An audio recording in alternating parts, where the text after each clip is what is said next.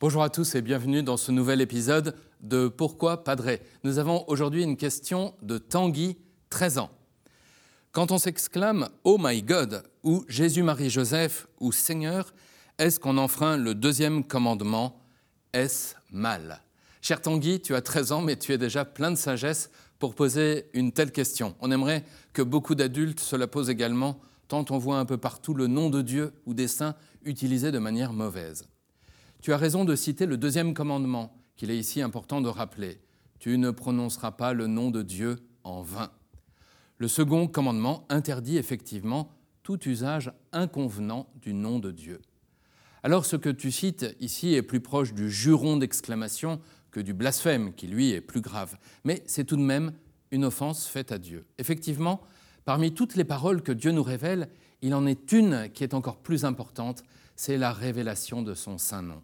Souvenons-nous de la crainte de Moïse devant le buisson ardent quand Dieu lui révèle son nom. Imagine-t-on Moïse le lendemain utiliser ce nom comme un juron ou pour ponctuer ses phrases ou dire sa surprise? Bien sûr que non. Souvenons-nous de Jésus lui-même comme étant le nom intime de Dieu, car le nom de Dieu est la révélation de ce qu'il est. Rappelons-nous ce que signifie Jésus, Yeshua en hébreu. Dieu sauve. C'est un programme, un projet, et cela ne peut être évoqué qu'avec un immense respect. Dieu confie son nom à ceux qui croient en lui, et il le fait dans l'intimité. Je pense que plus nous nous approchons de Dieu dans la prière, plus nous saisissons son nom, plus nous découvrons que ce projet de Dieu nous concerne. Oui, le nom du Seigneur est saint. C'est pourquoi on ne peut pas en abuser. Tanguy, on devrait toujours garder ce nom en mémoire dans le silence et l'adoration.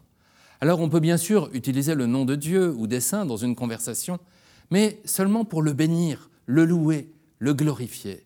Et il ne manque pas d'occasion pour tout cela. Soyons attentifs à notre manière de parler, mais reconnaissons aussi que l'Évangile a si bien pénétré notre culture, notre langage d'homme, qu'il est parfois difficile de se débarrasser de certains tics de langage.